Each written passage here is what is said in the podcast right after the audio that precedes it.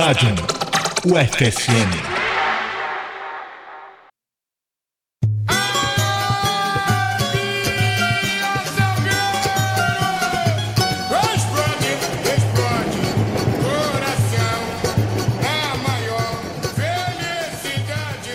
Bom dia, boa tarde, boa noite. Podcast Estádio, episódio número 7, fevereiro de 2019. O podcast de popularização de ciência e tecnologia do grupo de estudos eh, Stadium, grupo de estudos de história do esporte e das práticas lúdicas. Hoje eh, iniciamos aqui o nosso podcast. Vocês já ouviram aí um pedacinho do samba do Salgueiro, um samba que eh, invadiu também as arquibancadas de futebol do Brasil e de alguns lugares do mundo também. Ahn, e o nosso tema hoje, a nossa temática um pouco básica aí do programa é justamente o carnaval, né? Então a gente vai falar um pouco hoje sobre escola de samba, sobre carnaval. E temos hoje aqui os nossos dois participantes que fizeram aqui a, a produção, que é o Matheus Donai. Bom dia, pessoal. Ah, tudo bem? Ah, programa hoje cheio de, de conteúdo, cheio de áudio e a gente espera que vocês apreciem esse episódio carnavalesco aí do, do estádio.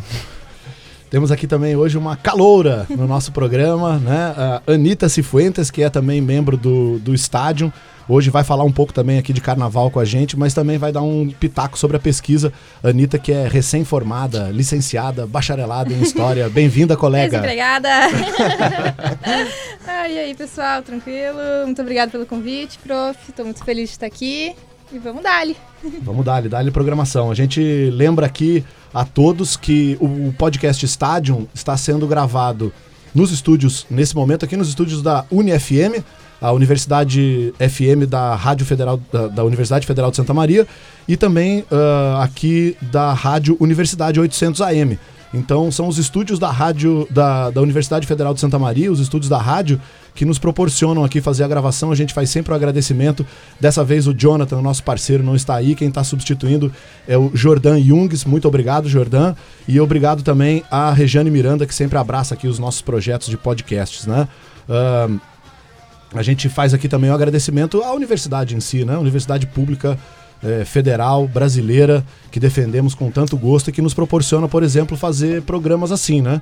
Livres, independentes e cheios de conteúdo aí das nossas loucuras, das nossas pesquisas. Muito obrigada. Aproveitar, né? Vamos lá, vamos lá, tá tudo em cima. Ah, então é isso, a gente vai. A gente tem hoje quatro blocos. O nosso primeiro bloco é um bloco que a gente vai falar sobre carnaval. Então eu separei uma partezinha aqui para falar sobre escolas de samba que já tiveram seus sambas enredo inspirados no esporte, ou clubes de futebol, ou no esporte de uma maneira geral, ou então em alguns personagens do esporte. Ah, o Matheus vai falar sobre um fenômeno, principalmente do, do estado de São Paulo, né, Matheus? Sobre as escolas ah, de samba de torcidas organizadas, né? E depois a Anitta vai dar um pitaco a conhecer um pouco para vocês, um pouco aí do que é o carnaval no Rio Grande do Sul. Falando um pouquinho do carnaval de Santa Maria, vamos falar um pouquinho também do carnaval de Uruguaiana e dar uns pitacos aí de outras regiões, né? Jaguarão, Pelotas, Bagé, onde há carnaval no Rio Grande do Sul, porque no Rio Grande do Sul há carnaval. Ah, um carnaval. Há carnaval, é isso aí. Uhum, O pessoal aqui, ó, também é fanzaço, hein? Então é isso, ó. A gente vai agora pro primeiro. ah, Ah, não, desculpa. Temos depois o segundo bloco que a gente vai fazer uma. É um bate-papo aqui com a Anitta. Vamos aproveitar, ela vai falar do TCC dela, da pesquisa de, de conclusão de, de graduação. É bastante interessante sobre lazer noturno aqui na cidade de Santa Maria. Ah, depois a gente tem no bloco 3, vamos fazer uma entrevista com o Leonardo Carrilho. O Leonardo é um dos membros da Celeste Pro- Proletária, equipe antifascista do futebol paulista que foi jogar a Copa América Alternativa em Fray Bentos, no Uruguai, e que se sagrou vice-campeã. É, então o Leonardo vai dar uma palhinha aqui pra gente. é, já sabendo que na Copa América Alternativa o que menos interessa é o resultado, né? Então, pra ele ser vice-campeão ou não, é, o importante é se juntar lá com o pessoal. E depois a gente vai ter, ah, na parte 4, vamos dar algumas dicas, né? Já que estamos em férias aí, né? Um monte de gente de férias. Eu entro em férias amanhã, inclusive, né? Então temos aí dicas de filmes, livros, podcasts, ah, documentários, né? Vamos eh, fazer um pouco diferente. Então é isso. Vamos partir agora para o primeiro bloco.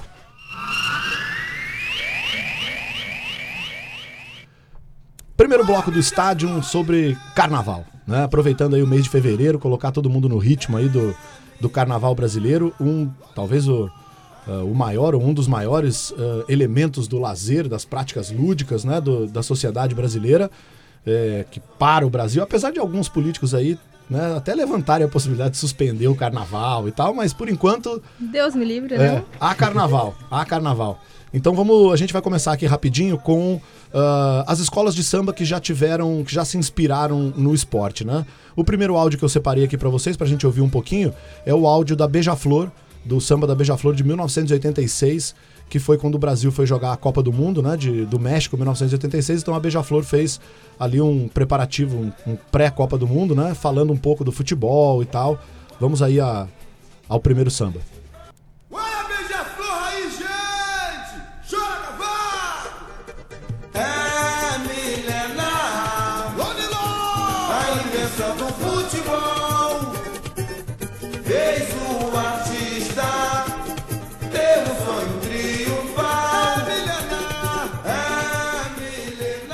Samba da, da Beija-Flor, né? é, uma das coisas que a gente estuda bastante no esporte é a questão da memória, né? Da formação da memória. E geralmente os sambas, quando falam de futebol no Brasil, eles vêm recuperar uma memória estabelecida que vem desde a década de 40, né? Final da década de 30, que é uma memória freiriana da sociedade brasileira, né?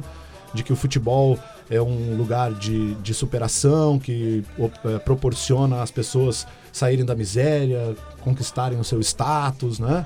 É, que é uma visão romântica, utópica quase do futebol, né? A gente sabe que ah, é assim, para começar esse samba aqui do, do- da Beija-Flor, ele começa com, já com um anacronismo, né? Ele diz que é, é milenar a invenção do futebol. Não, a invenção do futebol no século XIX, na Inglaterra, não é milenar, né? Aqueles outros jogos lá que o pessoal jogava eram outras, eu- tinham outros nomes, né? Não eram futebol. Então a gente vai vendo, assim, isso é 86, né? É, vamos vendo um pouco a reprodução dessas, dessas questões do herói brasileiro por meio do futebol e tal, né? Ah, é um samba interessante aí. Aliás, acho que ainda falta bastante trabalho que analise essas letras e mostrem como essas letras contribuem para reafirmar determinadas identidades, determinadas eh, verdades da sociedade brasileira, né? principalmente aí em relação ao futebol. Ah, a gente dá um pulo agora para 1995. ah, a, primeira, a primeira escola de samba a homenagear um clube de futebol, né? Então foi o, a escola Estácio de Sá, em 1995, aproveitou o centenário do Flamengo para fazer um samba em homenagem ao Clube de Regatas Flamengo. Então vamos ouvir um trechinho aí. Estácio é o meu amor, Estácio é paixão, Estácio mora no meu coração.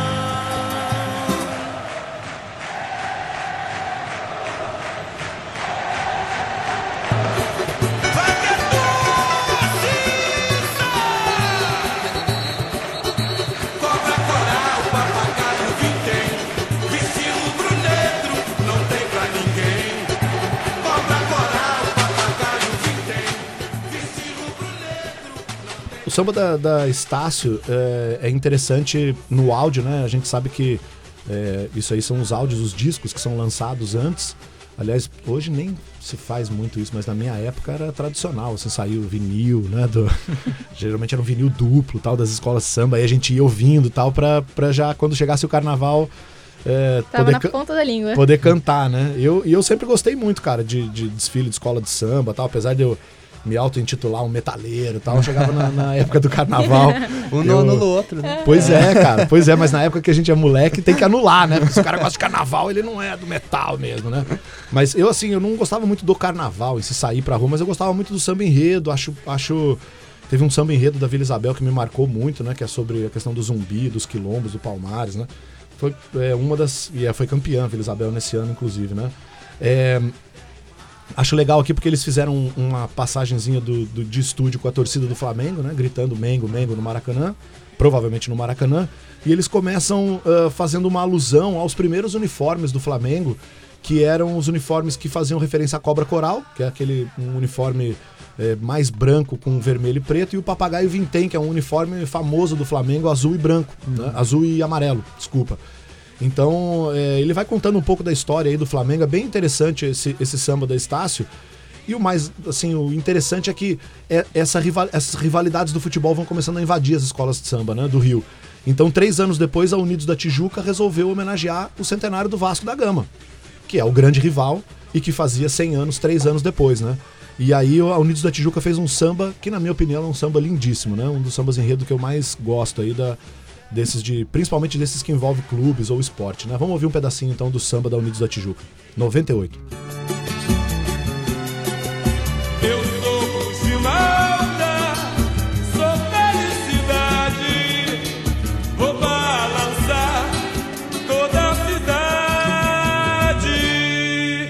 Eu gosto assim. Vamos nessa, Tijuca! Agora é pra valer! Segura!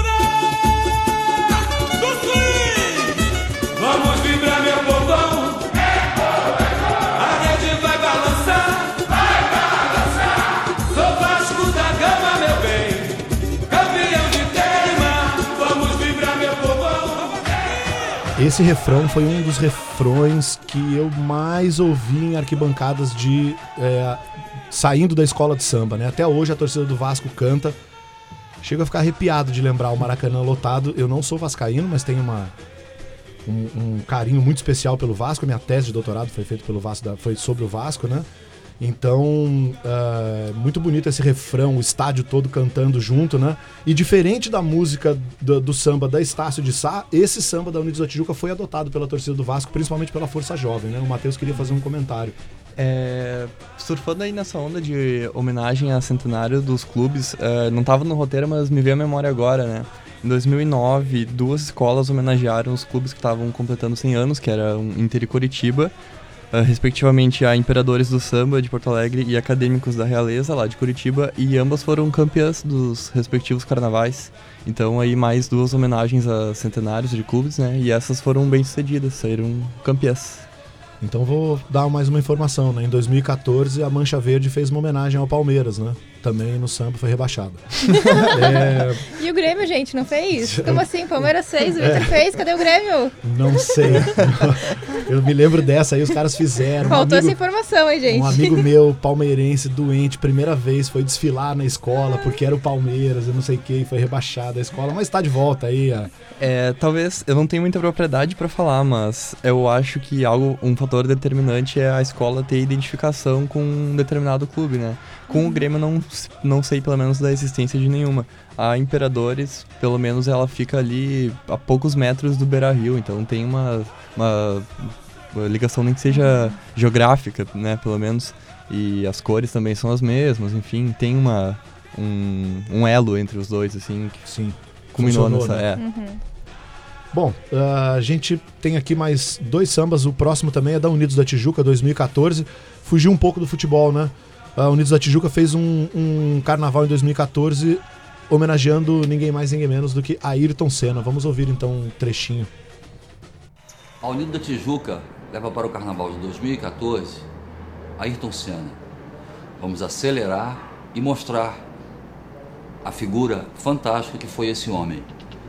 Um homem que dedicou todo o seu profissionalismo e seu amor ao povo brasileiro. Vamos promover um grande prêmio no qual, obviamente, o grande vencedor dessa Fórmula 1 na Avenida, no Sambódromo, será ele. Não percam.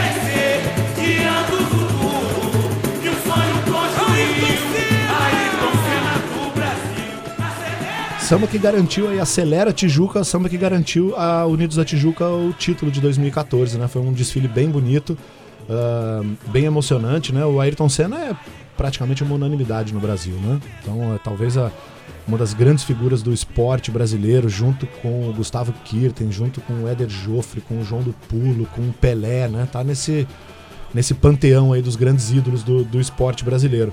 Então foi aquela essa essa esse desfile garantiu aí a Unidos da Tijuca.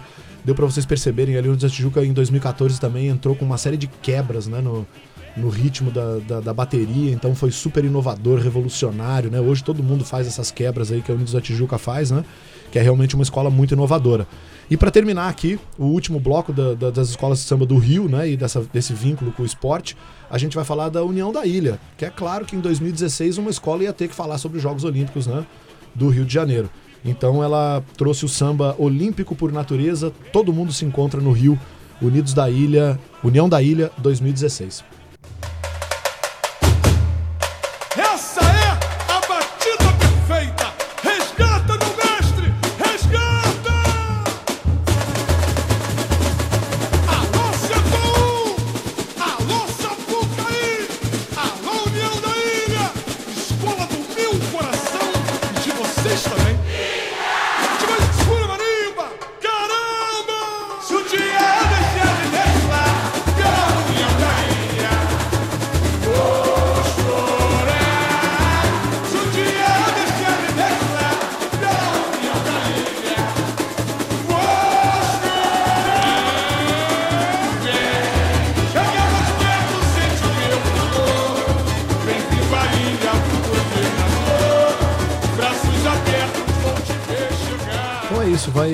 Da Ilha é, teve um carnaval quase foi rebaixada nesse ano, né?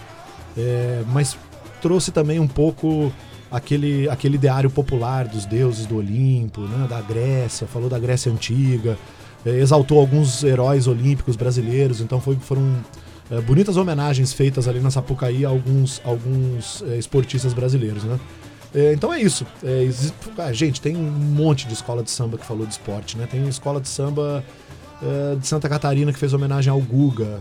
Tem escola de samba que fez homenagem a, Portela em 2007, fez homenagem aos Jogos Pan-Americanos de 2007. Ahn, já não me lembro qual foi, que foi a Mangueira, fez uma homenagem ao Newton Santos, jogador do Botafogo. Então, assim, se a gente vai ali, né, escarafunchar, e uma das coisas que a gente faz aqui no programa é tentar mostrar um pouco essas possibilidades, né, de, de investigação. Então, tá aí um prato cheio mesmo para investigações, que é essa- esse vínculo das escolas de samba com o esporte, e acho que mais até profundo com o futebol. E a gente vai agora aí para a parte que o Matheus né, vai falar um pouquinho das torcidas organizadas e eh, que formaram escolas de samba em São Paulo. Uhum. Vamos falar então sobre essas torcidas. É, o, o recorte que, que eu trouxe aqui para o programa hoje vai ser sobre São Paulo, né? Os principais clubes do estado de São Paulo, que seria Corinthians, Palmeiras, São Paulo e Santos. E essas torcidas, elas, todas elas hoje possuem escolas, mas essa a criação de escolas ela vem engateando há, há um bom tempo, assim, com criação de blocos primeiramente e com o passar do tempo desenvolvendo e chegando ao, ao patamar da escola. E muitas delas, ah, na pesquisa que eu pude fazer, assim, eu dá pra perceber que muitas delas ah, v- se desenvolveram através da rivalidade entre as torcidas, né? A vontade de superar uma outra, talvez.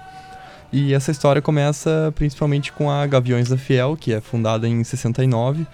Eh, a partir de 76, já ela começa a se envolver com carnaval, com blocos de carnaval. E nos anos 90, ela vai disputar a Liga Especial, que seria uma, a primeira divisão de São Paulo, digamos assim. E em 1995 ela sagra-se campeã do, do carnaval. Então eu trouxe um, o samba enredo de 95 da Gaviões pra gente dar uma ouvida aqui agora no, no nosso podcast Stadium.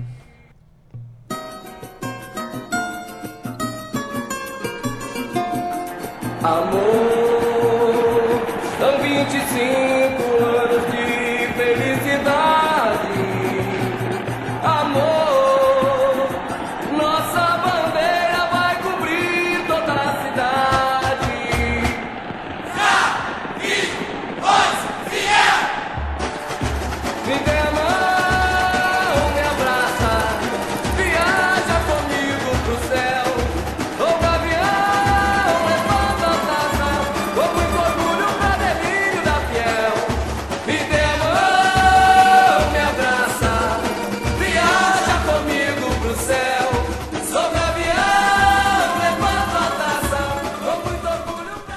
Então a gente ouviu aí o samba enredo da, da Gaviões, né? O samba que foi campeão do, do desfile da, da Liga Especial de São Paulo em 1995. E muitos consideram esse um marco para o desenvolvimento da, da escola de samba da Mancha Verde, né? Ah, tendo aí como força motora a rivalidade entre as ah, torcidas. A Mancha ela foi fundada em 83 e ela vai começar a se envolver no carnaval nos anos 90 também, ah, primeiramente como bloco, apenas em 2003, se eu não me engano, 2004 ela estreia na, na Liga Especial e ela vai estar sempre tentando subir de patamar, assim, apesar de ela não conseguir atingir ah, o status que a, que a Gaviões tem, que já estava há muito mais tempo, talvez, nesse, nesse, nesse meio, né? E eu trouxe então o áudio da, de um samba enredo da Mancha Verde de 2008, que pelo que eu percebi assim é um é um samba que, é, que a galera cultua muito, que foi uma homenagem ao Ariano Suassuna e foi terceiro lugar no foi a melhor classificação da Mancha no Carnaval de São Paulo na primeira divisão e sagrou-se terceiro colocado no, em, dois, em 2008. Mancha verde na avenida, no esplendor do alto da compadecida,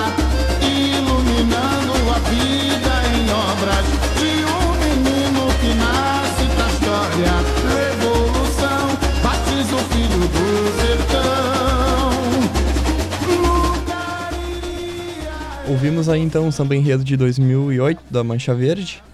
E outra torcida também que, que possui escola de samba é a, a Independente do, do São Paulo. E um ponto que, é, que ela e a Mancha Verde tem meio que eh, similar, assim, é que o carnaval ele serviu um, um tanto assim para amenizar tensões ah, sobre questões relativas à violência nas torcidas, né? A Mancha Verde, o professor deve saber muito bem, nos anos 90 passou por um momento bem, bem crítico, né? Foi proibida. Foi proibida, sim. E a, ahn, alguns consideram que o, a inserção no carnaval garantiu uma sobrevida à torcida. Garantiu que ela pudesse se, ah, se reestruturar, ah, buscar talvez uma nova imagem, construir um novo, um novo cenário e se desvincular um, um pouco daquela imagem de violência e pelo que eu pude acompanhar assim ah, vou até deixar a dica aqui para quem quiser ler um pouco mais a fundo o portal Ludopédio tá com uma série muito interessante ah, um projeto que se chama Territórios do Torcer se eu não me Isso, engano é. Territórios do Torcer, do É. Bernardo Borges Buarque de Holanda e o Luiz de Quevedo. Isso aí. E aí os caras entrevistaram lideranças históricas das torcidas, lideranças ah, que puxaram o carnaval, que organizaram. E lá tem muita coisa assim que tu ah, vê nos relatos da- das pessoas que foram protagonistas nesse, nesse momento. E muitas delas falam sobre como o carnaval ah, nas torcidas ele é um meio ah, um tanto diferente da, do clima de arquibancada, embora seja um clima de festa também. Ah, mas é um ambiente onde circula muita família, muita criança, ah, muitas mulheres, ah, muitas vezes, inclusive, embora seja um local específico para torcedores de determinado clube, ainda há uma maior abertura, digamos, para quem não tem tanto envolvimento com a, com a agremiação, Palmeiras, São Paulo, enfim. E relatos também de pessoas que celebram com torcedores de outros clubes dentro do, do carnaval, né? Então a gente tem uma maior abertura, ah, embora também haja por parte de membros de todas as torcidas e, e escolas ah, certa atenção em dias de, de desfile das escolas. Ah, por exemplo, escolas que são historicamente rivais desfilarem no mesmo dia, tem toda essa discussão, uma certa tensão, uma preocupação com, com ah, possíveis problemas, né? E a Independente do São Paulo, ela foi uma torcida que também sofreu ah, muito, assim, com... Não, sei se sofreu, mas passou por muitas questões de violência que até emperraram ela, assim, na, a crescer no carnaval. A Independente, ela foi desfilar na, na Liga Especial de São Paulo ah, recém em 2018. Estreou ano passado. Então é um advento um É, a, recente. tradicional, a mais tradicional ali da escola de samba era Dragões da Real, eu acho. Hum. Vamos aproveitar aqui o, o Matheus, que né, o, o Ludopédio fez as entrevistas e a gente conseguiu aqui um, uma pessoa que também é do meio, né? Ahn, meu amigo aí de, de arquibancada, tá, tá na linha com a gente ele já, Jordan?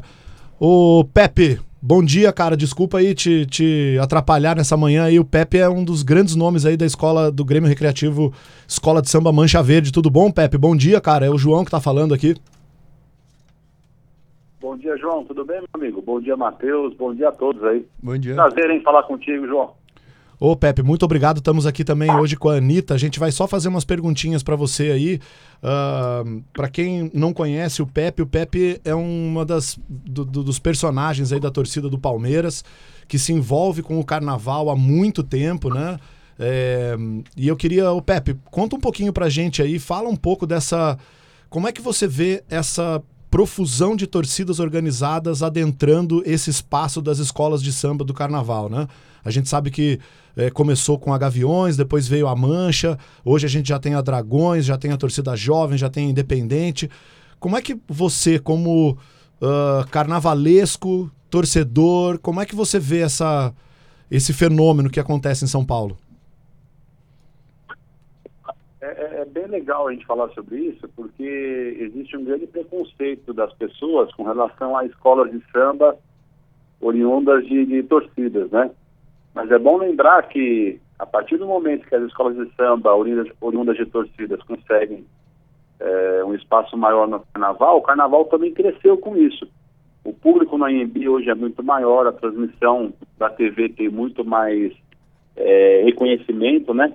O valor da transmissão, não só financeiro, mas como de espetáculo é maior hoje. E isso foi bom, bom para o Carnaval de São Paulo. Né? Porque até então, até os anos 90, o Carnaval de São Paulo vinha, mas vinha capengando. Hoje em dia está muito mais próximo do Carnaval do Rio, como espetáculo, como produto de, né, de, de marketing, público, qualidade. Isso passa muito pela, pela, pela Gaviões, pela Mancha, pela Dragões da Real, pela Independente, que são muito importantes hoje para o Carnaval de São Paulo. Legal. Ô, Pepe, é, me diz só uma coisa assim, é, você citou um ponto importante. Eu, eu sou um dos que defendo que o futebol não é futebol sem a torcida. Lógico. Aliás, ele só é futebol por conta da torcida, por causa da torcida, né? E aí você me traz essa, essa tua declaração, né, que, que é bem pertinente, que mostra que as torcidas organizadas também estão contribuindo agora para melhora técnica, melhora financeira do Carnaval de São Paulo, né? Você acha que isso levou as escolas de samba a, a terem que ter cuidados, acho que mais profissionais, talvez, elas serem mais rigorosas nessa questão, porque estão entrando num outro meio que não é o meio eh, natural delas. Você acha que foi, foi preciso haver uma, uma separação entre a escola de samba e a torcida e um maior profissionalismo das escolas de samba? Ah, sim, com certeza, porque quando você participa de um, concurso, o carnaval é um grande concurso, né? É uma expressão cultural, ao mesmo tempo um concurso. Você é obrigado a, a seguir regras, né? A seguir, a seguir regulamento. Então, é necessário que haja um engajamento maior, um- uma responsabilidade maior, né, do- das pessoas que fazem parte disso. E a gente tem que deixar de lado mesmo é, a parte de torcida e a parte carnaval, né? Porque senão vira uma grande bagunça e você não consegue ter foco no que realmente está te importando naquele momento, que é o desfile do carnaval, né? A gente está lá para fazer carnaval, né? Torcida a gente faz os jogos. Quando a gente entra no concurso de carnaval, no desfile de carnaval, é para fazer o carnaval. E isso exige mesmo uma separação maior. E aí, Pepe? É, eu queria te perguntar, assim, que a gente sabe que infelizmente existe uma, um histórico muito grande de violência entre as torcidas organizadas dentro do futebol, né? E eu queria saber como é a relação entre as torcidas é, nas escolas de samba, assim, como isso se reflete. Bom dia, Anitta, tudo bem? Com relação a isso, é, a gente tem os exemplos aí, né? No carnaval, é, dificilmente você vê um episódio de violência que envolva as escolas né, de torcida. Isso aconteceu lá atrás, né? Mas com o passar do tempo, foram se conscientizando, foram né, é, vendo que elas estavam no mundo de carnaval. Hoje em dia, você pega as últimas notícias aí dos últimos anos que, que- onde houve violência no carnaval, são de escolas tradicionais. são de escolas que já têm aí mais de 50 anos de, de, de- de desfile e tudo mais. As escolas que, que são de torcida, que estão no carnaval, costumam se comportar.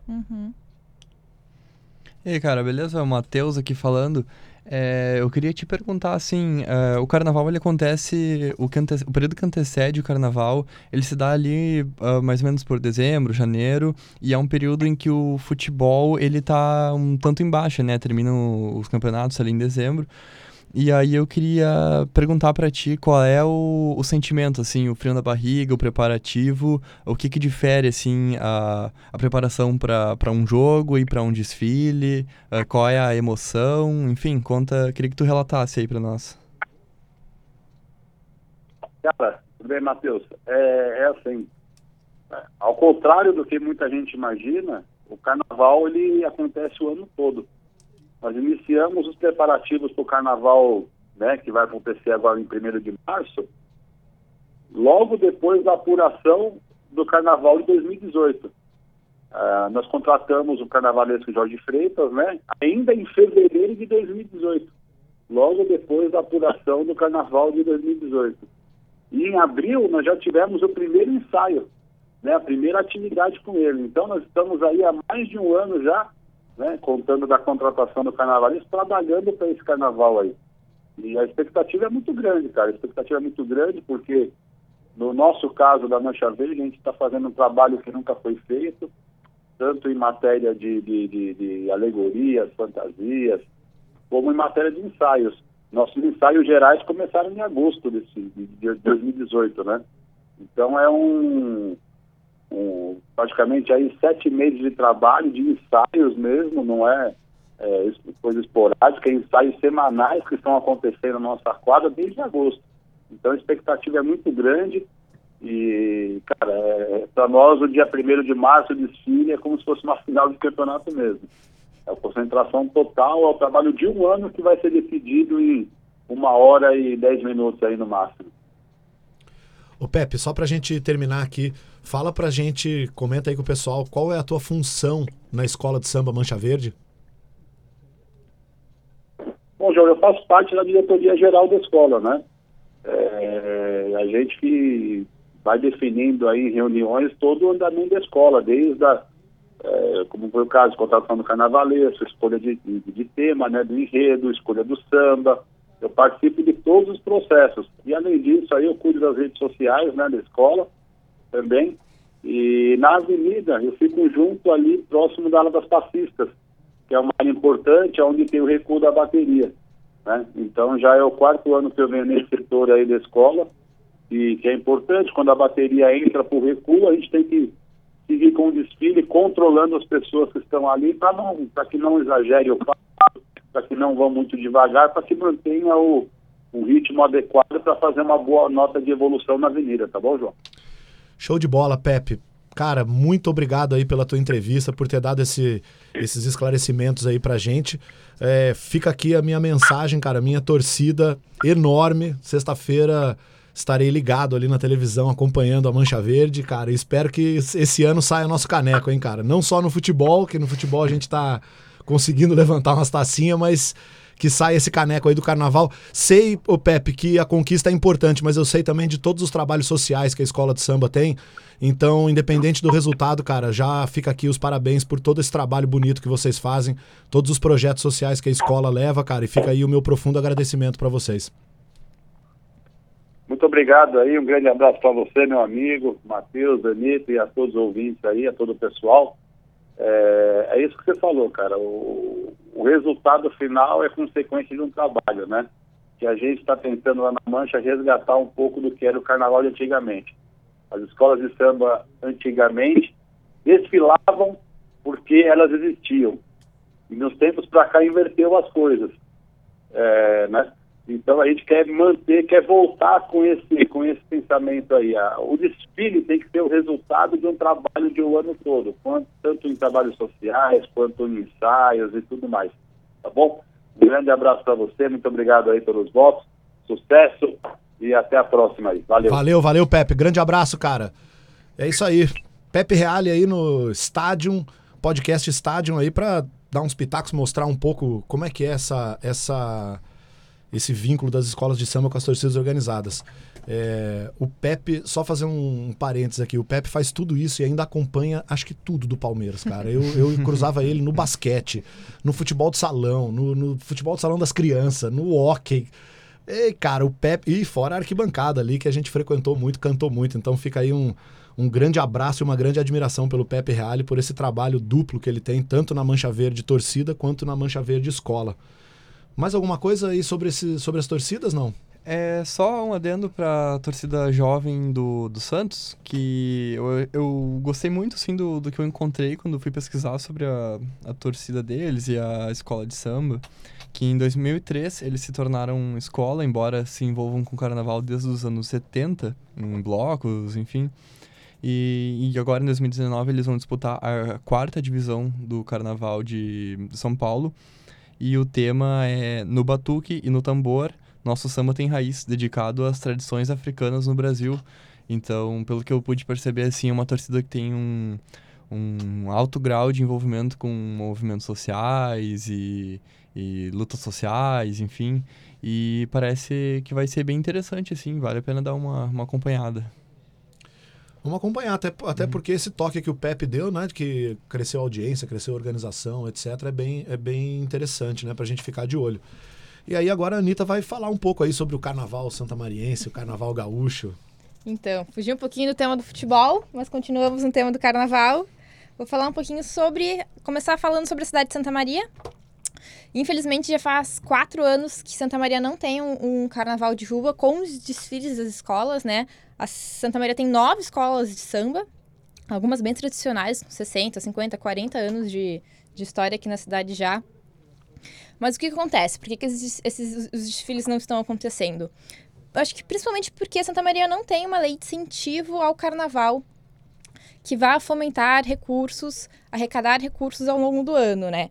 Então as, as escolas sempre acabam ficando refém da gestão da prefeitura, assim. Então a gestão da prefeitura quer colaborar, tem carnaval. Se a gestão da prefeitura não quer colaborar, não tem carnaval. Então, eu sinto que há uma certa demonização do carnaval nos últimos anos, no sentido de ser visto como um gasto. Então, aquele, aquela coisa de que não vamos gastar no carnaval, vamos gastar com educação, vamos gastar com saúde, porque afinal é só festa, a gente não precisa, né? Não há todo esse entendimento de que o carnaval também pode trazer um, um empreendedorismo para a cidade, um lucro, um turismo. Então, infelizmente, já faz quatro anos que a cidade não, não tem os desfiles das escolas de samba. Mas não quer dizer que também não aconteça nada aqui na cidade. É, a gente vê um ressurgimento, talvez, dos blocos de ruas. É, não sei se é um ressurgimento ou se é um nascimento mesmo. É, porque Santa Maria não tinha essa tradição até então. É, muito porque o, o car- o carnaval das cidades aqui em volta, da quarta colônia, Jaguarão, né? Tem um carnaval gigantesco. Então acontecia que mu- muitas vezes a, a população aqui de Santa Maria ia para a quarta colônia festejar. Mas, inclusive, é, o, o, o- carnaval aqui de volta, nas cidades em volta, também tem sofrendo com essa demonização, né? De que as, as prefeituras também estão cortando recursos, os carnavais estão sendo menores. Mas sobre os blocos aqui da cidade que estão ressurgindo. A gente tem, em 2015, foi criado o Bloco do Eu Sozinho, que, que, que saiu nas ruas desfilando durante o carnaval mesmo, já em 2015, 2016, 2017, 2018. Esse ano não sei se vai acontecer, eu não vi muita notificação, não sei se eles estão se organizando, tomara que aconteça. Mas esse, essa organização eu sinto que trouxeram outros, a criação de outros blocos, né? Um surge depois começa a pipocar outros. A gente tem, desde 2018, o bloco TPM, que é o Te Permite Mulher, que é um bloco só com batucada feminina, só mulherada. É um bloco incrível. E é legal que elas se organizam ao longo do ano todo. Então elas estão sempre fazendo festas, estão sempre fazendo batucada nos eventos. Então, tudo que tem a ver com feminismo, a gente, as gurias estão super propostas, super. é, participam, enfim. É, outro bloco que eu sei que vai ter esse ano, que é o bloco do Garça. O Garça é um. O bar do Garça é um bar bem super tradicional aqui na cidade de Santa Maria, que fica ali nos bombeiros. E esse ano eles vão botar um bloquinho de rua também. Não sei muito bem como está sendo organizado, mas acho que vai ser bem legal. E eu acho que o, o, o, o mais significativo de todos, na minha opinião, é o Moamba, que é um carnaval fora de época, que aconteceu em 2015 e 2016. Infelizmente, 2017 e 2018 não aconteceu, mas esse ano acho que vai acontecer, o pessoal está se organizando, já vi várias notícias, várias chamadinhas de que vai rolar. O que, que seria um Muamba? Nas, nas palavras do próprio cria- criador desse, desse carnaval de rua fora de época, né? Que foi o Ney Ogum, entre outros. É, o Ney Ogum, para quem não sabe, é um grande... Foi um grande difusor cultural aqui da cidade, um, uma pessoa incrível. Enfim, nas palavras dele, muamba. Em Angola, no continente africano, é um prato típico local. Aqui em Santa Maria, no Rio Grande do Sul, muamba vira um carnaval de rua. Carnaval popular, carnaval sem racismo, sem machismo, sem LGTfobia, sem intolerância religiosa. Então, é, o muamba aconteceu em março de 2015, já fora da época do carnaval, com a organização de vários movimentos sociais aqui na cidade que tocaram essa ideia junto com o Ney.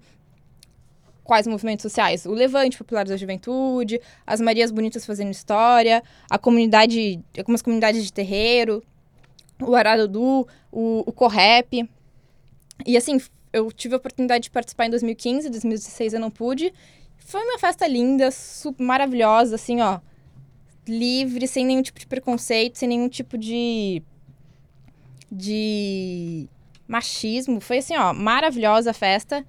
E tomara que esse ano role, tomara que esse ano aconteça. Convido todo mundo a, a participar se acontecer. Eu acho que sobre Santa Maria, mais ou menos, é isso.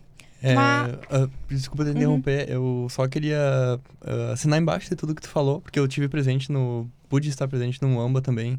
Realmente é uma festa muito massa, assim, Uhum. bem popular, zona mesmo. Uhum. E rolou na Gare, né? Na Gare, Foi um isso. lugar bem. bem interessante, assim, para acontecer a festa e, e realmente, assim, com bastante liberdade e alegria e cor, enfim. Uhum. É, tu falou popular, né? Eu achei fantástico que as escolas de samba também ajudaram a organizar. Então tu via que, assim, era uma festa que tava todo mundo ali, sabe? A galera das escolas de samba, da comunidade, a gente universitário, o pessoal da periferia. Ei, foi assim, ó, um um dos melhores carnavais que eu pulei em Santa Maria e foi só um dia e foi maravilhoso, maravilhoso. Não só em Santa Maria, os melhores carnavais que eu pulei na vida, assim. É, curti muito aquele dia. E mas falando um pouco do Rio Grande do Sul.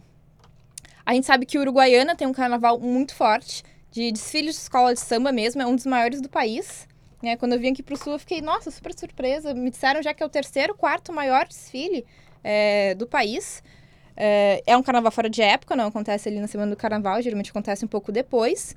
Inclusive, já linkando um pouco com o futebol, é, em 2016 teve uma escola, o Imperador do Sol, que teve uma, um samba enredo baseado no futebol, Paixão Nacional. Vamos ouvir um trechinho?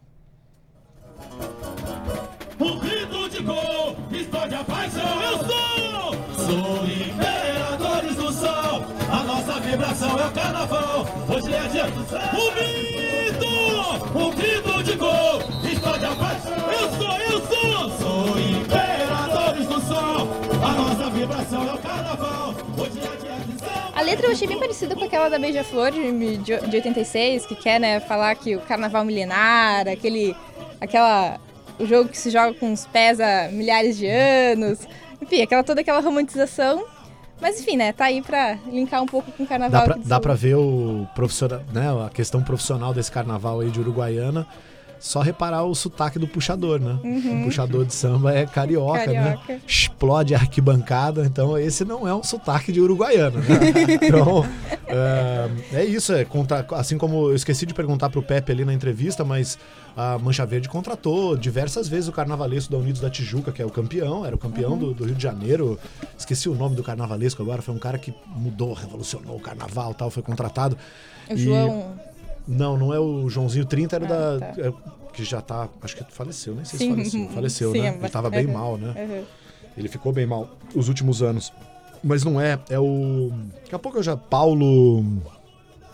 Paulo É, o. Joãozinho eu- 30 é muito antigo, é, né? é um- é um- Achei. cara, daqui a pouco eu, eu, eu pego aqui no- na minha colinha aqui, eu vejo o nome Uhum. do carnavalesco. Mas é interessante que esses caras foram parar tudo em Uruguaiana também, né? Uhum. Então é. é- e o, conversando com as pessoas daqui, me disseram que esse carnaval em Uruguaiana ele acontece fora do carnaval mesmo, justamente para ele poder aproveitar esses puxadores de samba do Sim, Rio, né? é Essa, uhum. essa, essa experiência toda da galera Sabe do que Rio. não né? pode competir, mas quer fazer, então faz um carnaval fora de época, né? Sim. Uma coisa que eu esqueci de falar, só mais uma informação sobre aqui em Santa Maria. Então, em 2016 foi criada a Associação Aliança pelo Samba na cidade, que é uma associação que juntou as nove escolas de samba para tentar se organizarem para que não fiquem tão dependentes da prefeitura, né? Ainda não conseguiram, mas Estão em processo, estão em né? processo. Esse ano se tentou se articular.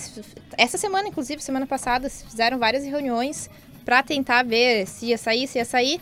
No final das contas, não saiu. Assim, a, a- a prefeitura fez uma proposta, as escolas não aceitaram e ficou por isso mesmo. Assim. Então, esse ano também não vai rolar. Vamos ver. 2020 já vai ser o quinto ano sem. Tomara que role, gente. É, eu tinha lido uma notícia daqui também no Diário de Santa Maria que podia ser na Gare, né? É, Pra mas- quem não é daqui de Santa Maria e da região, a Gare era a antiga estação férrea. Uhum. É um espaço enorme que estão tentando aos poucos revitalizar, né? Mas vira e mexe, acontece também umas tragédias ali, né? Assassinato e tal, Sim. né? Uma região Ainda é uma região meio pesadinha. é, mas é, é muito próximo do centro, é muito bonita a, a Gare, né? E aí havia uma proposta de fazer o desfile das escolas de samba lá, né? Eu nem sabia do Muamba, né? Eu cheguei aqui há, há pouco tempo, então não, não tive a oportunidade de passar o carnaval aqui. Mas fica a dica aí para quem né, estiver passando aí pelo Rio Grande do Sul no carnaval. Há carnaval aqui pelo Pampa, né? Então pode procurar que você vai Sim. encontrar. Tem bloco da Bagé, escola, Pelotas. Bagé, Pelotas. Porto um- Alegre. blo- Sim, com vários desfile, blocos, blocos, né? E fica a dica também que, ah, pela experiência que eu tenho e por textos que eu já li, quanto mais ocupada a rua está, ah, mais propensa ela está segura, né? Uhum, Do que, sim. né? A Sim. Gari, quanto mais gente, quanto mais ela for ocupada, quanto mais ela for utilizada, melhor pro próprio lugar e pra segurança da, da região. Melhor para a cidade, para a Né? população, né, cara? Então é isso, vamos ocupar aí os espaços. Então a gente encerra aí o nosso primeiro bloco, um pouquinho mais longo, mas é o bloco temático, né? O bloco especial do carnaval para preparar aí todo mundo aí, deixar no clima do, do carnaval que esse ano começa em março. Tá, então tava é todo mundo aqui batucandinho, É. querendo sambar. Carnaval que prorrogou a, o início da- das nossas aulas, né? Pois Do- é, né? Pois é, o carnaval jogou as aulas lá para março, né? que delícia. Então é isso. Ficamos aí, encerramos o primeiro bloco, vamos aí pro segundo bloco falar um pouquinho da pesquisa da Anitta.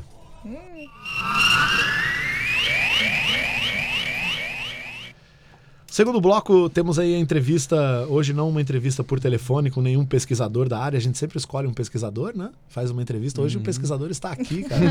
Diz que, né? Quem vê até local. pensa. Então a, Pobrezinho de mim, gente. a Anitta fez aí o, o- a pesquisa dela, né? O TCG, né? TCC. É, TCC, mesma coisa, mesma é. Ah, fala aí, fala o nome do teu TCC. Ai, um lugar do caralho. Uma, um estudo sobre o lazer noturno na cidade de Santa Maria. Então, por que que é um lugar do caralho, né? que feio, colocou palavrão no meio do, do TCC. Primeiro TCC que eu oriento nesta universidade já teve esse título já. Coisa bonita. Assim, o TCC foi sobre a Boate do DCE. O que, que foi a Boate do DCE? A Boate do DCE foi um, um espaço de sociabilidade estudantil que teve entre 1970 e 2012. E o lugar do caralho, porque todo mundo conhecia a boate a partir da letra dessa- da- de uma música do... Júpiter Maçã? Do Júpiter Maçã. E meio que virou o refrão do, do lugar, assim, que era um lugar do caralho, todo mundo achava um lugar incrível. Cerveja barata, como cerveja diz na barata. letra, né? é, é, exatamente. Chegou a frequentar, Matheus? Eu era muito novinho Muito ainda novinho, quando né? tava em atividade, mas... Eu também não É. cheguei a frequentar. Fui só como pesquisadora depois. Mas enfim, o que, que era incrível, acho que no DCE? Que era, não, não era apenas uma boate estudantil, era uma boate administrada pelos estudantes. Ela era administrada pelo Diretório Central de Estudantes da UFSM. Então, assim, ela era num prédio público. É, isso facilitava muitas coisas, né? Não tinha que pagar água, não tinha que pagar luz, não tinha que pagar aluguel. é, entre, entre essas continhas básicas. Então, isso possibilitava, de fato, que fosse um lugar muito barato. Uma cerveja muito barata, uma entrada muito barata. E um lugar que ficou aberto durante 40 anos, né? Então, assim, foram gerações e gerações de alunos que a frequentaram. Ela fechou um pouquinho antes da Kiss, por questões burocráticas, né? De, de falta de elementos de segurança. Depois que aconteceu a tragédia da Kiss, né? Nunca, ela nunca, ele- a boate nunca mais conseguiu re- ser reaberta, né? É, mas assim, por que, que eu fui pesquisar isso? Porque foi um, um espaço super importante de lazer, de lazer noturno para os estudantes da cidade, né? Então, estamos falando disso aqui por quê? Pelo lazer, né? Pelas práticas lúdicas. E, em resumo, mais ou menos é isso. Foi, foi difícil encontrar fontes, né? Uhum. Conta aí como é que foi a tua experiência aí pra... Foi difícil encontrar fontes. Basicamente, as minhas fontes foram hum, fontes orais, né? Eu entrevistei o, o pessoal antigo que frequentava a boate. Mas sobre documentação em si. Eu fui atrás da documentação do DCE. Só que, né, a gente sabe como funciona o movimento estudantil, entra gestão, já sai gestão. A- o atual arquivo do DCE tem, mas está super bagunçado, né? A gente a- abre uma caixa, acha documento de 1970, 2015, 1990, é uma bagunça. E eu- a gente depende muito das gestões, né? Então, tinham gestões que eram extremamente organizadas e que o material estava ali, maravilhoso. E tinha gestão que eu não achei um documento. Um ano, assim, que eu não achei um documento, assim. Então, foi muito difícil nesse sentido de achar documentos físicos, assim. Achamos algumas coisas, assim, alguns documentos bem interessantes, mas não muita coisa. Tem uma... uma... Mas deixa eu só fazer um parênteses claro. que adorei fazer entrevista oral, adorei trabalhar com história oral, assim, acho que a melhor parte da minha pesquisa foi entrevistar o pessoal e ouvir eles contando as histórias e os- ver os olhozinhos, assim, saudosos, lágrimas escorrendo quase. Porque, assim, o pessoal tem- tinha uma fixação com a boate, assim. O pessoal amava aquele lugar e eu conseguia sentir que realmente era um lugar muito, muito importante de lazer, de acessibilidade. Não só isso, de um, um espaço político também, né? Assim, muita formação política aconteceu ali. Não aquela política tradicional dos partidos, mas aquela política do dia a dia, de trocar ideias, de fazer uma inserção novo, novo em, em novos grupos, assim. Tudo isso eu senti na minha pesquisa. Era um lugar fantástico, resumindo. Tem uma, uma, uma das coisas que, que eu achei bem legal, né, do, do trabalho da Anitta e de orientar, foram várias coisas. Uma delas foi, primeiro, a gente descobrir que as pesquisas de lazer noturno praticamente inexistem, Uhum. né? Então a gente ficou lá pedalando, né, cara, para encontrar... Sofremos! Nossa, foi, mas foi um sofrimento bom, né, cara? Porque a gente, cada vez que a gente ia estudando mais, a gente ia percebendo o quanto aquele trabalho poderia contribuir para entender, né, o, o lazer noturno. E tem uma, uma das coisas do trabalho ali, né, que é, é- é, às vezes a gente não, não dá muita atenção para isso, mas, por exemplo, a Anitta usou como fonte ficha de cerveja. Né? Porque as fichas de cerveja da boate tinham mensagens políticas, muitas Uhum. vezes, né?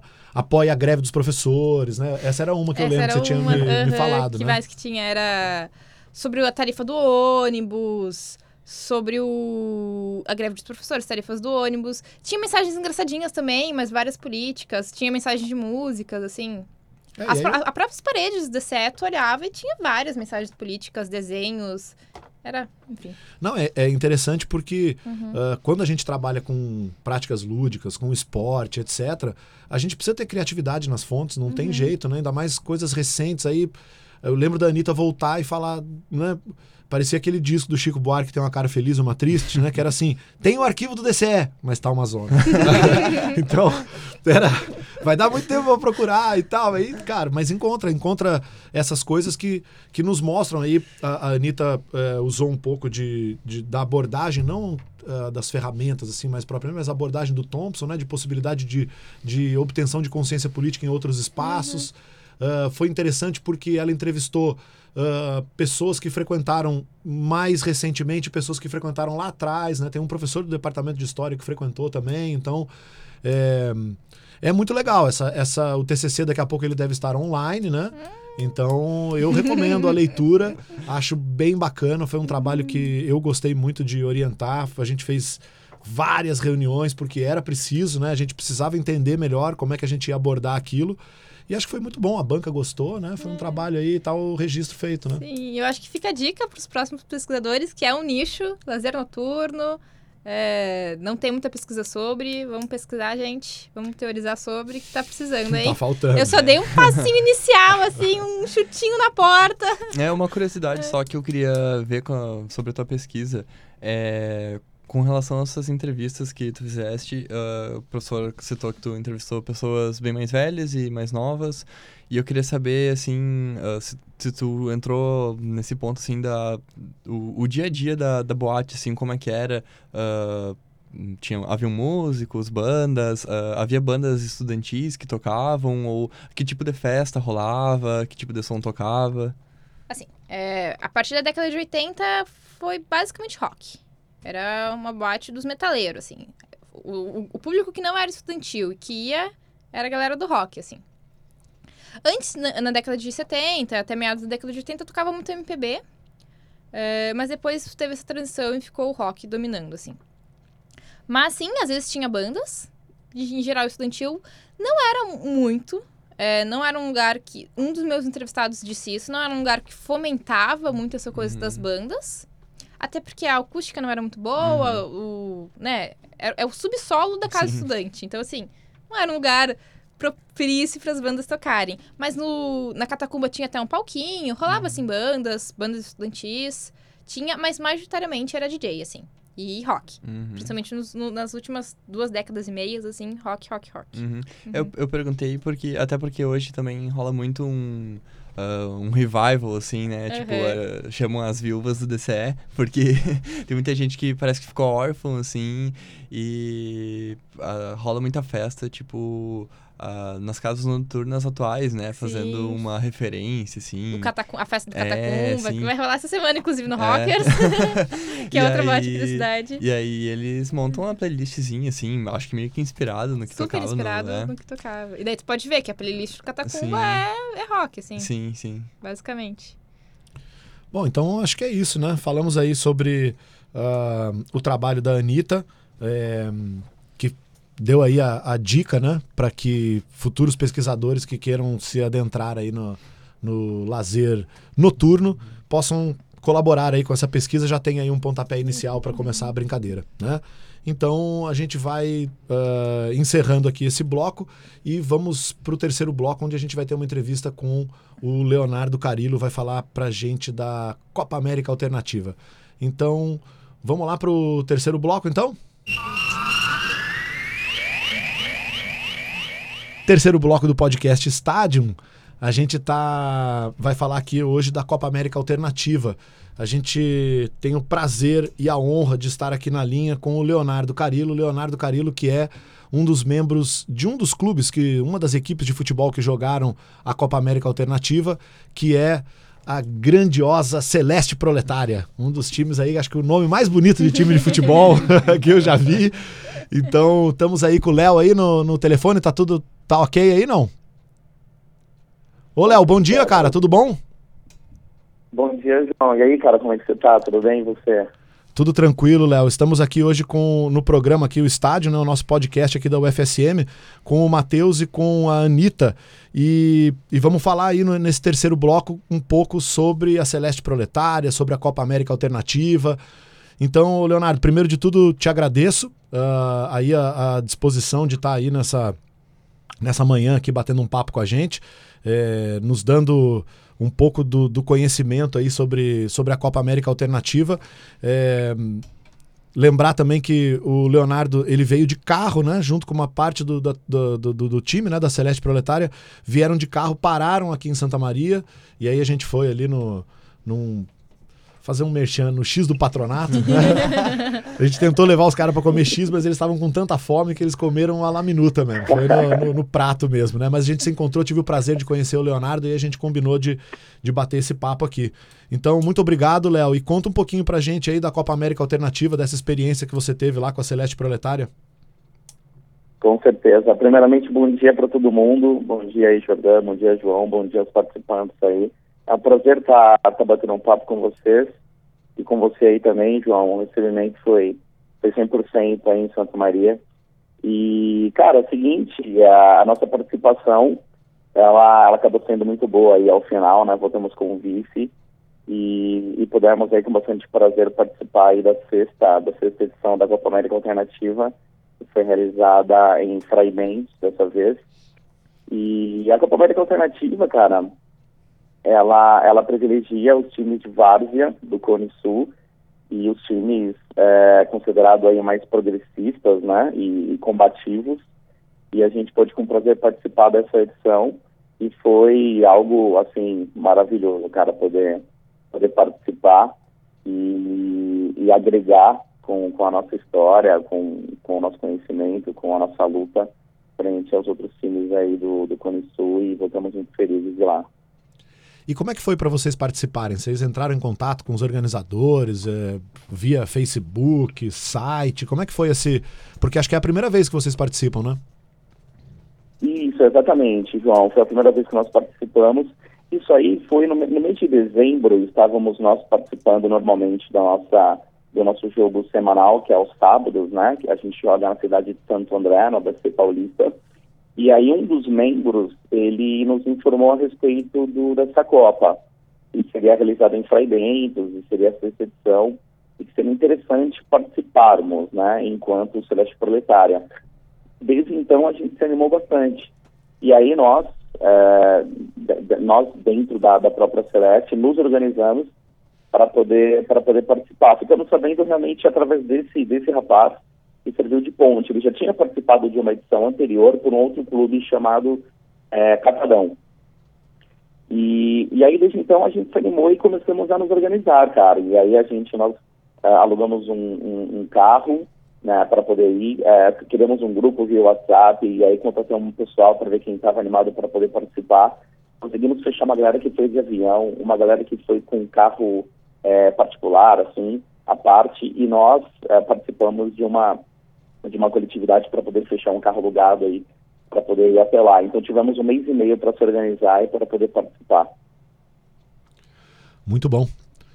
Matheus vai fazer uma pergunta aqui para ti. É, bom dia, Leonardo. É, eu queria saber, Bom dia, Matheus. ah, não sei se tu vai conseguir me responder, mas enfim, é, a Copa América Alternativa, ela é alternativa ao quê? Ao que, que ela se propõe a ser diferente, assim, um, um torneio diferente, um campeonato diferente? Ah, o que que ela Claro. foge, assim, do, do padrão? O, o, o que é a Copa América Alternativa, Matheus? Ela, ela se propõe em ser alternativa no âmbito da solidariedade e da inclusão do futebol. Então, é, o, a nossa participação, ela, ela se deu por conta de também mulheres jogarem no nosso time, não somente no time da Celeste Proletária, como no time do Rosa Negra, que foi outro time brasileiro que participou, e todos os outros times também, argentinos e uruguaios. Então participaram mulheres também. A gente sabe que hoje em dia no cenário do futebol é cada vez mais, mais resistente no âmbito da, da participação das mulheres, né? Somente agora, abrindo um parênteses, que, que, que vai ser transmitido, por exemplo, uma, uma Copa Libertadores feminina. né? Então a gente sabe do, do, do tamanho da luta que se tem com relação à, à- participação principalmente das mulheres. Então pleiteia principalmente isso. Não somente isso, mas a participação ah, do- de, de gêneros né, eh, diferentes no futebol, ah, assim, bem como também o- diferentes orientações também, né? Então, é principalmente por conta disso, Matheus. Uhum, obrigado. E aí, Leonardo, Anitta aqui. Eu ia te fazer uma pergunta é, exatamente em Anitta. relação a essa aceitação de mulheres, os times mistos, né? Eu queria que tu falasse um Uhum. pouquinho mais sobre isso, principalmente como é a relação dentro do campo, assim, den- do- de- das mulheres, dos homens é, dentro desses times. Claro, claro, claro.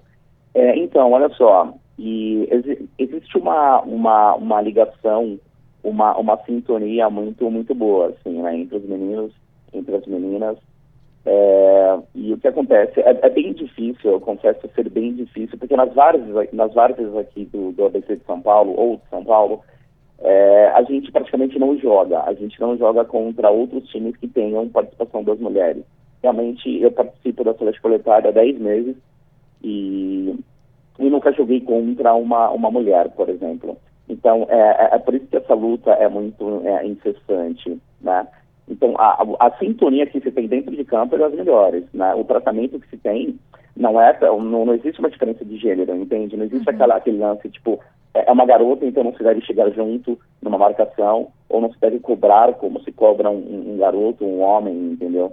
Então, assim, o tratamento é estritamente é, igual, entende? Não existe é, a diferença por ser uma mulher, entendeu? De, de, de chegar com uma força diferenciada, enfim, ou de exigir menos do que se exige para um, pra um homem.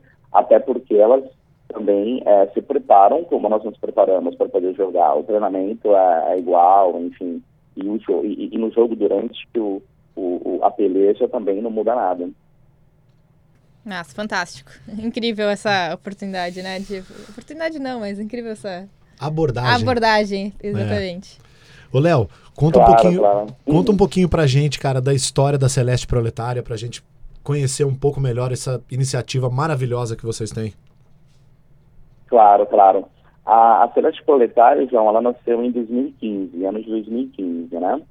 E, e, e por que Celeste? É, na verdade, foi um- um- um- uma galera, um pessoal da BC Paulista, que, é, em solidariedade à greve dos professores daquele ano, se juntaram para participar de um evento organizado pelo MRT, que é o Movimento Revolucionário dos Trabalhadores. E, e eles, naquela ocasião, ah, um dos nossos amigos te- te- teve um, um- um- jogo de uniforme da cor celeste. Então, o pessoal usou a cor celeste e participou, né? Então, inicialmente, foi chamado Associação dos, dos Boleiros Classistas, né, do, do, do ABC. Só que aí, durante o evento, né, o pessoal começou a, a chamar de Celeste, tão somente de Celeste, e aí alguém comentou que essa não era qualquer Celeste, era uma Celeste proletária, né, por jogar do lado dos trabalhadores e por lutar também em nome do- do- do- dos trabalhadores, né, dos proletários. Então, desde então, passou a ser chamado de Celeste Proletária. E como foi algo muito em torno do dia 20 de novembro, então, então até por simbologia, né, a, a- consciência negra, então a gente é, é, conseguiu fazer com que nascesse a Celeste no dia 20 de novembro de, de 2015. Desde então, a gente participa aí das várias paulistas. Show de bola, cara. Vou aqui fazer uma última perguntinha pra comentar, né? Fazer um comentário só sobre quando vocês vieram pra cá. A gente teve a oportunidade de conhecer todo mundo ali. Tinha uma das meninas, era a Ruth, né? E aí adicionou todo mundo no Facebook e tal. Ah, as fotos e as declarações da Ruth, assim, no Facebook são emocionantes, né? A felicidade dela de estar jogando na Celeste, depois de ter podido jogar pelo Rosa Negra também, né? É, A minha pergunta ia um pouco por aí, assim, pra gente é, encerrar esse, esse bate-papo nosso. O que que, que que você trouxe no coração mesmo lá de, de, de Frei Bentos, né? Nessa viagem tua toda, o que que, o que que você trouxe na bagagem para além da taça de vice-campeão? Ah, olha só, na verdade acabou sendo, é, é claro, todo, todo time é, que participa de um, de um campeonato quer a qualquer custo trazer, trazer o, a medalha, trazer a primeira colocação.